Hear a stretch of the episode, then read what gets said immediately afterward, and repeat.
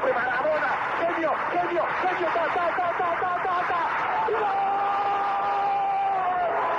¡Gol! Viene el tiro de esquina, le pega Machón, va hacia el centro, el cabezazo, ¡gol! ¡Gol!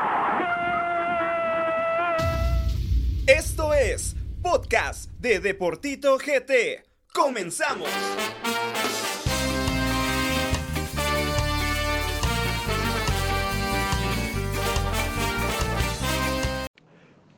Buenas noches a toda la gente linda que nos sintoniza a través de todas las plataformas del podcast de Deportito GT.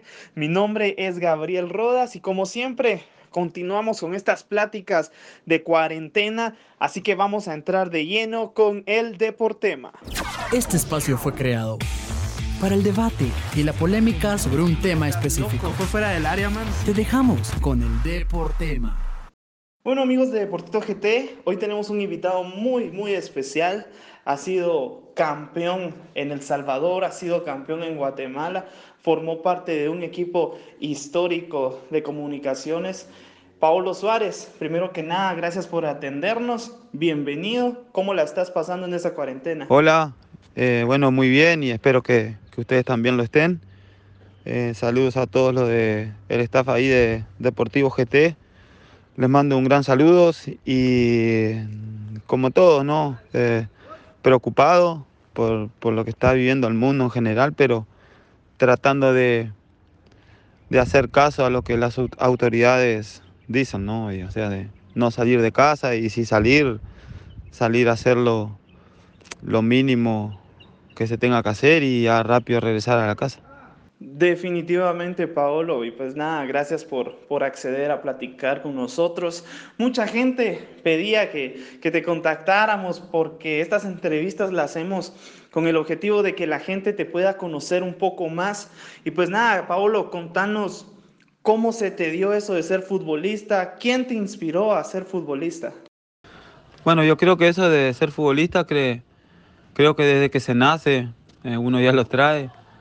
Eh, desde que uno empieza a tener uso razón, ya tú miras a la par y tienes una pelota de fútbol, unos tacos y, y ahí empieza uno, ¿no? Eh, donde nosotros nos criamos, eh, teníamos un- unas dos canchas en la parte de atrás y prácticamente uno toda su vida la ha vivido en, en una cancha de fútbol, ¿no? Y bueno, eh, primero uno va jugando al fútbol como una diversión y después lo vas, lo vas viendo como que algo que, que te puede ayudar para uno después eh, ir teniendo una mejor vida, ¿no? Y así fue, eh, con el apoyo siempre de mi padre, de mi madre, eh, fui creciendo con, con la, pelota, la pelota de fútbol, digamos, a la par mía y, y así fue como, como empecé a, a jugar fútbol y desarrollándome. Increíble, Paolo. Y contanos cómo fue tu proceso de, de hacer tus inferiores futbolísticamente, en dónde las hiciste, en dónde lograste debutar como un futbolista profesional. Bueno, eh, mis inicios como futbolista fueron en, en- en Salto, donde nos criamos nosotros. Ahí hice casi todo mi, mi etapa de baby fútbol, que es hasta los 12 años. Eh, de ahí, eh, nosotros viajamos a Montevideo, hacia la capital. Y no conocíamos nada ni eso, no sabía para dónde agarrar porque no quería dejar de jugar. Y a los 14 años eh, voy a jugar, a- empiezo a entrenar un equipo que se Basáñez, es de la segunda división de Uruguay. Y ahí me fui a probar y quedé, y ahí empecé a hacer los, mi- mis inicios como jugador profesional, digamos. Em, tenía 14, 14, 15 años. Y bueno, hice las inferiores ahí. Y a los 17 años estaba debutando en primera división con el equipo mayor. Eh, porque me fue muy bien en inferiores, hacía muchos goles y daba muchos pases de gol y rápidamente me subieron al equipo profesional y a esa edad debuté a los 17 años. Ya había debutado en, en- en primera división. El equipo se llama Basáñez. ¿Y tuviste algún jugador favorito en tu infancia o algún referente futbolístico por el, por el cual vos decidiste jugar fútbol o un jugador favorito? Bueno, en principio fue, fue mi padre, ¿no? Eh, o sea que yo me, me crié con él dentro de, de las canchas de fútbol y todo. Aparte, antes no era como ahora, que ya los chicos tienen celular, tienen internet, saben quién está jugando en, Italia, España, Real Madrid, Barcelona, eh, Juventus, Manchester, etcétera, etcétera, ¿no?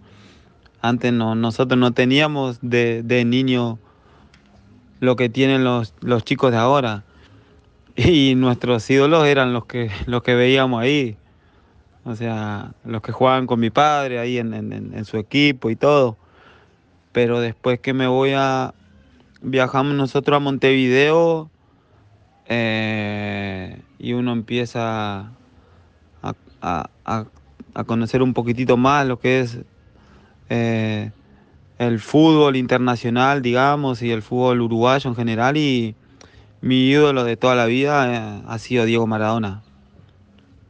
Para mí, Diego Armando Maradona fue y, sigue siendo el mejor jugador de, toda la historia del fútbol.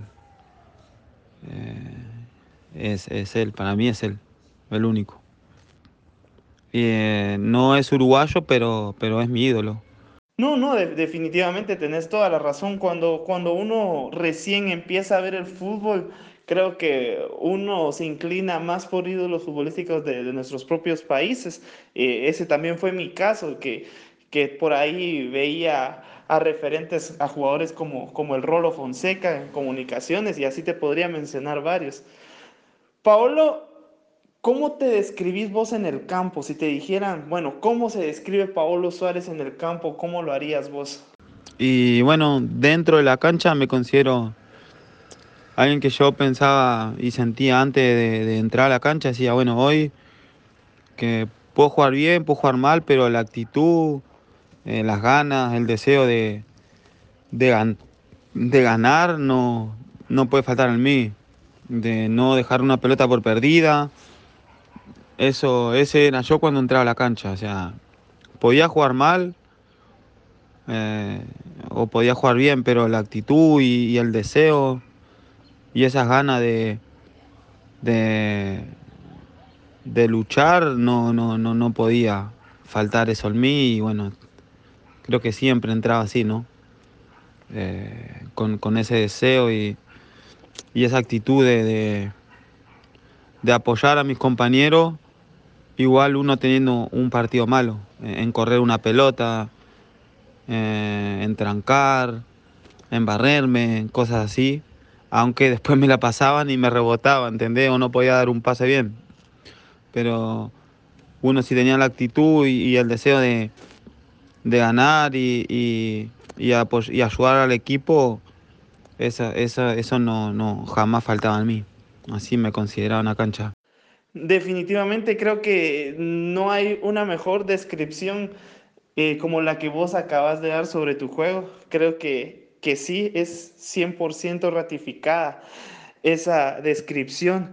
Paolo, ¿cómo se te da la oportunidad de, de poder ir a jugar a, a El Salvador? Bueno, El Salvador me llevó un amigo mío que había jugado conmigo en Basáñez, en mis inicios.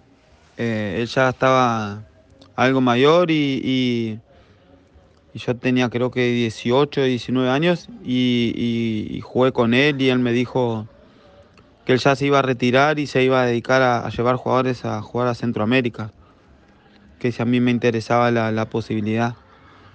Y yo le dije que, que ahí íbamos a hablar, que, que íbamos a estar en contacto. Eh, bueno, en ese momento yo le pasé el número de teléfono de, la casa de mi madre, ¿no? Que era de, los teléfonos de antes, los que los teléfonos de casa, digamos. Y, así fue, él, después más adelante me, me contactó por, por ese teléfono y me dijo si me interesaba la, posibilidad de ir a jugar a El Salvador, que no sé qué, no sé cuánto. Y bueno, yo ganaba tanto dinero ahí en Basáñez y él me ofreció que yo iba a ganar en El Salvador eh, como 10 veces más de la que ganaba ahí en mi equipo de, de, segunda división de Uruguay y por eso fue que, que decidí irme. Tuve el apoyo siempre de, de, mi madre porque yo todavía vivía con, con ella y mis hermanos y nada. Eh, así fue como, como llegué a El Salvador. Bueno, y en El Salvador logras hacer historia con el Metapan, logras muchos títulos y te volvés un referente en ese equipo. ¿Cómo te sentís? Sí, en El Salvador, gracias a Dios, me fue muy bien. Eh, cuando yo voy a Metapan me decían que le decían el equipo del casi casi a Metapan. Como que siempre llegaba a semifinales, pero nunca llegaba a una final. Decían el equipo del casi llegar a una final y así. Y bueno, el primer torneo que llego a Metapan, gracias a Dios, eh, pasamos esa barrera podemos llegar a una final, la cual la, la perdemos contra Vista Hermosa, pero después de ahí fueron solo cosas lindas con, con Metapan, que era... Eh, llegábamos a una final y quedábamos campeones, llegábamos a una final y la ganábamos, independientemente eh, el equipo que, que, nos enfrentábamos en la final, eh, la ganábamos, ¿no? Y, y bueno, uno ahí se fue haciendo su nombre, fue haciendo su historia en, en, en, mi equipo. En ese momento era eh, el equipo de mis amores, ¿no? Metapan, que gracias a, a Metapan volví a, nacer, digamos, en, el fútbol.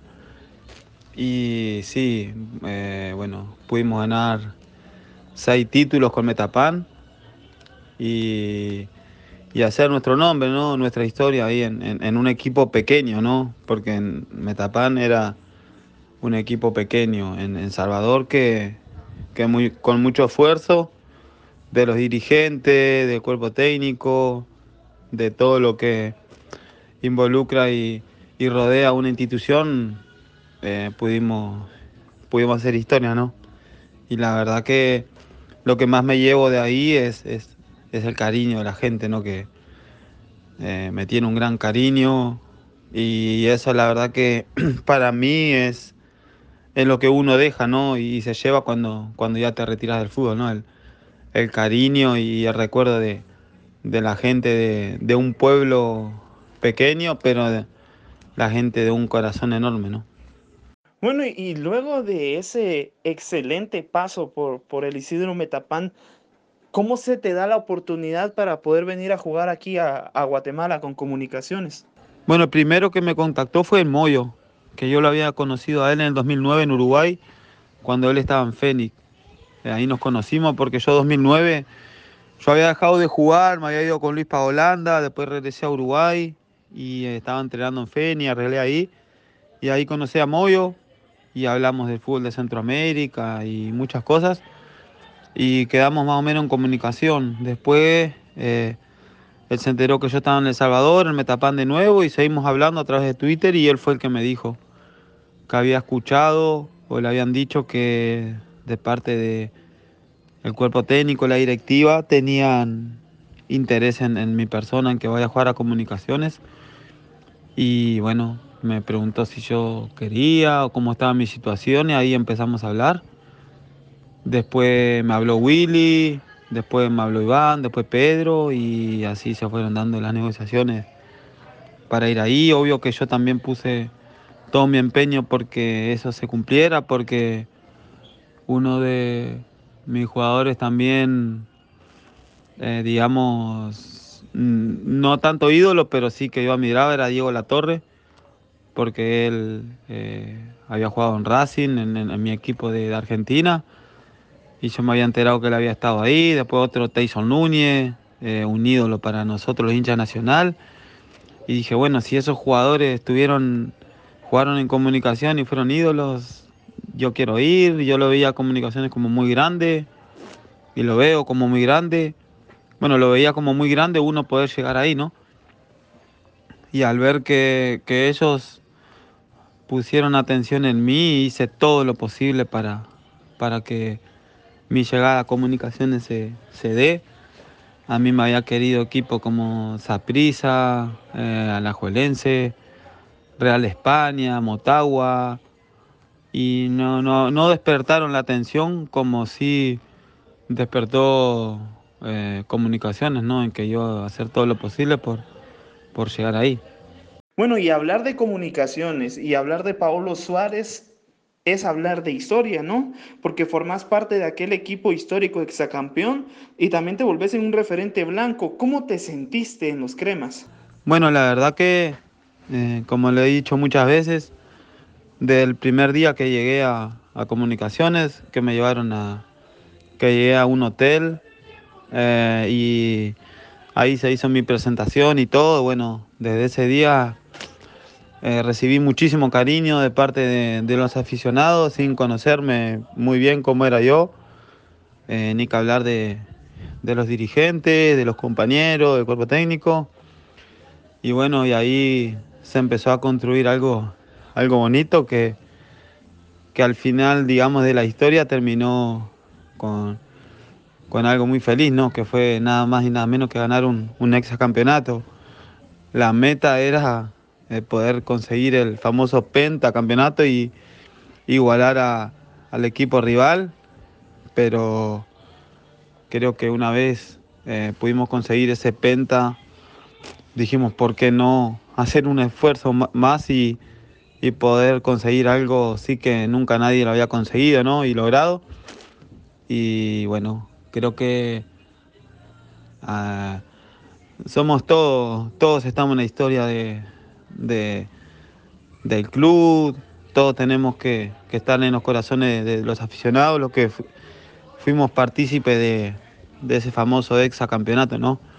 Creo que, que, todos pusimos nuestro granito de arena, desde los que ganaron el primer título hasta los que le ganamos el último. Todos pusimos un granito de arena para, para que eso sea posible, ¿no? O sea, aquí nosotros éramos, nos veíamos todos iguales, cada quien cumplía la función que tenía que cumplir dentro del campo de juego. Claro que unos con más liderazgo que otros, ¿no? Por, por las experiencias y todo, pero en general todos nos respetamos y eso fue que nos llevó a, a conseguir eh, lo que conseguimos, ¿no? Que son seis títulos seguidos, el famoso EXA que gracias a Dios es nuestro y y hasta que nadie nos iguale o, o, nos supere, esa historia va a ser siendo nuestra, que, que somos los más ganadores en torneos consecutivos de, del fútbol de Guatemala. ¿no? Definitivamente, Paolo. Y, y, de todas esas finales eh, en las que te tocó estar con comunicaciones, ¿cuál crees que fue la más difícil de todas? Eh, yo creo que todas las finales son difíciles, ¿no? eh, y muy parejas, pero viendo cómo se dieron y cómo se dio todo, creo que ese famoso partido de, de vuelta eh, contra, contra Heredia, ¿no? Con que la gente tanto me recuerda por, por ese gol. Creo que eh, estábamos en, en, una adversidad muy grande, ¿no? O sea, perdimos a cero de ida, de local estábamos perdiendo también. Arrancamos del segundo tiempo y, y, no encontramos el gol por ningún lado hasta que Moyo mete el gol, el primer gol, creo que Moyo lo mete como al minuto 20 y el segundo como al minuto 23. Pero antes los goles de Moyo nosotros teníamos que hacer tres goles en medio tiempo para, para ir a largue y, que ellos no nos metan ninguno, ¿no? Cuando también habíamos tenido un partido y más de en Heredia, más el medio tiempo de nosotros, y no lo habíamos podido convertir a Heredia, y teníamos que hacerle tres goles el medio tiempo, y los minutos pasaban y pasaban y nada, hasta que Moyo, bueno, abre el marcador para nosotros y pone el 1 a 1 como al minuto 20 creo. Después mete un gran golazo que fue el mejor que yo he visto, jugando con, con un compañero, bueno, el mismo equipo, que fue en un lateral que hace un sombrerito y le pega un gran golazo. Y después nos quedaba como 20 minutos para hacer un gol, para ir a largues por lo menos. Y no entraba y no entraba. Y bueno, hasta que yo, gracias a Dios, Dios me puso en ese lugar y, y la pude meter. Yo creo que, que ese partido o, esa final fue fue la más difícil que, que me ha tocado jugar y gracias a Dios con, con, un final muy feliz porque después la pudimos ganar en, en la tanda de penales, ¿no? Sabes de que hace unas semanas platicaba con Márquez y coincidía con vos en que la final más difícil del Exa sin dudas fue esa de Heredia. Paolo, ¿crees que ese gol que hiciste ante Heredia puede ser uno de tus favoritos o tenés algún otro gol favorito que hayas marcado dentro de tu carrera? Mira, eh, en importancia de goles, eh, yo creo que ese, ¿no? Ese fue el, eh, lo mejor que me ha pasado, el mejor gol que he hecho, eh, porque fue decisivo, ¿no? O sea, o sea, fue importante, ¿no? Para igualar una serie y gracias a Dios después la ganamos. Creo que de nada hubiera servido ese gol mío si hubiéramos perdido después en alargue o en penales, pero por suerte, eh, como te dije hoy, terminó con, con, un final feliz que fue que terminamos consiguiendo el título, ¿no?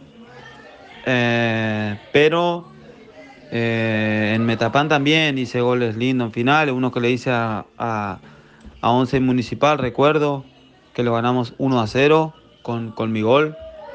Ese gol también eh, fue el segundo más marcado para mí, o si no, tal vez igual que el de comunicaciones, porque sirvió para dar un campeonato a, a, al otro equipo que amo también, ¿no? que es Metapan, que es un pelotazo largo, el arquero sale, rechaza, queda a mitad de camino, me queda a mí.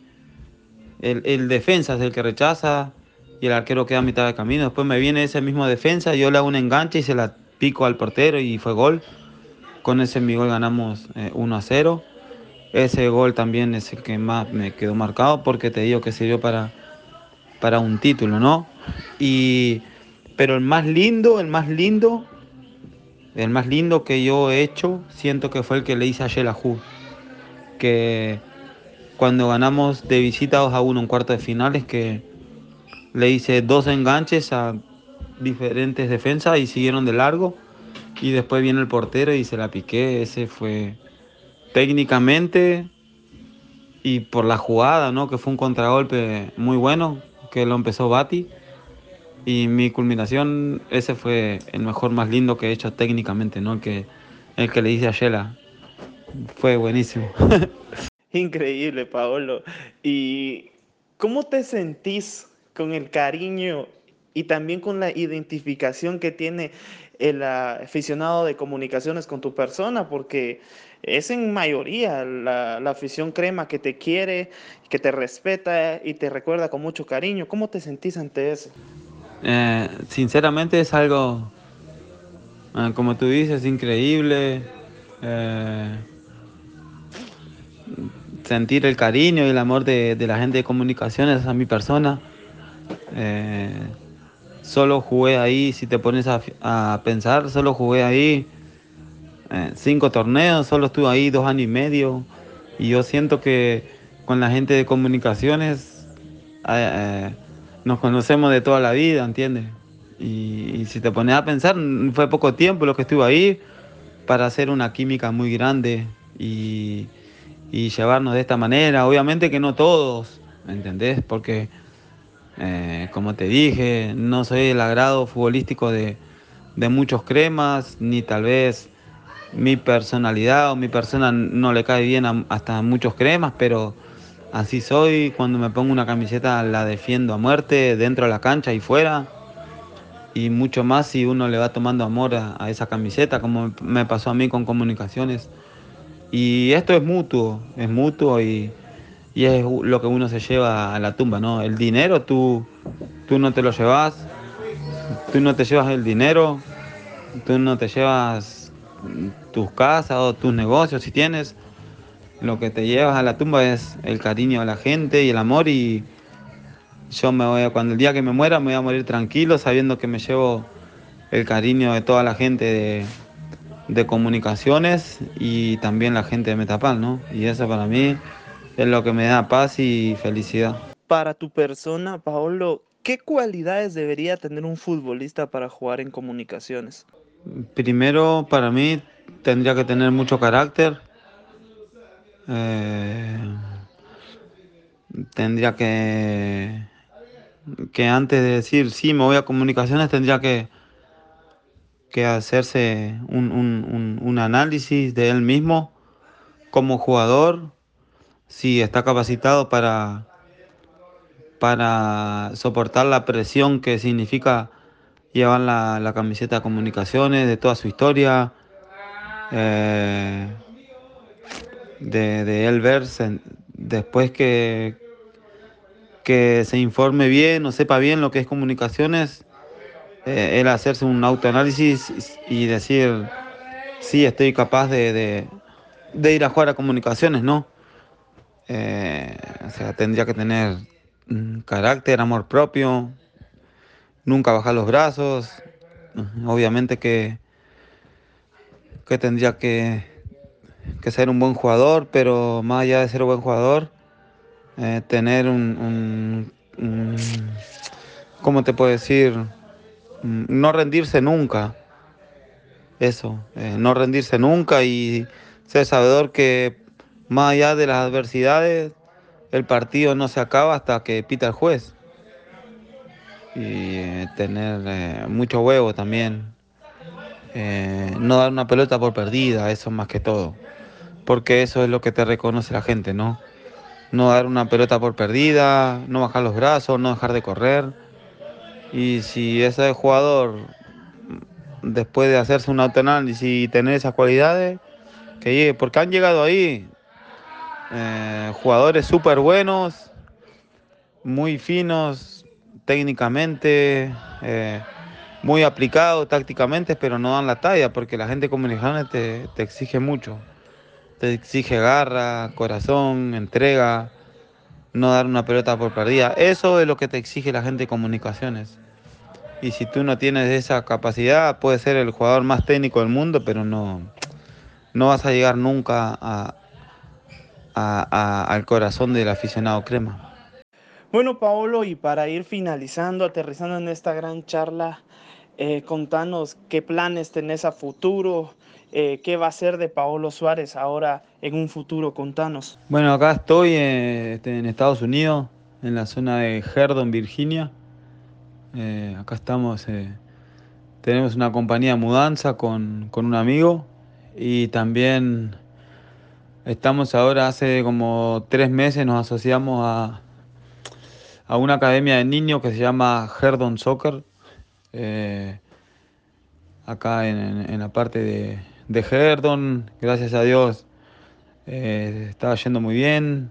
Tenemos 2.700 niños en la academia y nada, la cosa es, es mejorarla. Y también, bueno, estoy ahí con haciendo cursos de entrenador para poder empezar esa carrera, primero con capacitarme con, con chicos acá mismo en, en, la academia y después ir, ir viendo qué pasa, ¿no? Pero ahora en día te puedo decir que estoy, eh, tengo una compañía de mudanza con, con un amigo y también este, estoy ahí asociado a, a una academia de, de fútbol de, de, niños de 5 o 6 años hasta 18 años. Genial, Paolo. Para finalizar, ¿algún mensaje que le quisieras dar a toda la afición de Guatemala, en especial a toda esa afición de comunicaciones que te quiere mucho? Bueno, este eh, mensaje no, pero a la gente de comunicaciones eh, mandarle un gran saludo, que siempre los, los tengo en mi corazón y, y nada, y que trate de acatar las órdenes de que de, de no salir de su casa si no es por alguna emergencia o algo. Igual a la gente también que es aficionada de otro equipo, que en este momento tenemos que tener toda la misma camiseta puesta, ¿no? Que, que es este la de la camiseta de la vida, ¿no? De que todos queremos vivir. Y eso, que traten de acatar las órdenes de las autoridades, que en este momento estamos jugando el partido más difícil de nuestras vidas y lo estamos jugando todos juntos, así que eso, nada más. Acatar las órdenes de, de las autoridades a, a, toda la gente en general de Guatemala, ¿no? Uno no es quien para decirle nada a la gente, pero en este momento creo que es lo, lo más sensato, ¿no? Eh, por, porque es un virus muy difícil de controlar y si no nos ayudamos entre todos, eh, está, muy difícil que se pueda parar esto, ¿no? Así que eh, un saludo enorme a la gente de comunicaciones y a la otra gente de los otros equipos también. desearle mucha salud en este momento y que Dios quiera pronto y pase esto para que todos, todos juntos volvamos a, disfrutar de, nuestras vidas ya normales, ¿no? Así que gracias a ustedes por la entrevista y cuídense y fe en Dios que todo, todo, todo se va a calmar de a poco, ¿no? Bueno, futboleros, con esto llegamos al fin de esta charla, de esta plática de cuarentena que tuvimos con Paolo Suárez, que sin duda nos demuestra que es un crack tanto dentro como fuera de la cancha. Con esto nos despedimos. Recuerden eh, meterse a nuestros canales de YouTube, pueden meterse a nuestros canales de Spotify y ver todo el contenido que estamos creando. Y por supuesto, seguirnos a través de nuestras redes sociales. Mi nombre es Gabriel Rodas y con esto me despido. Hasta chao.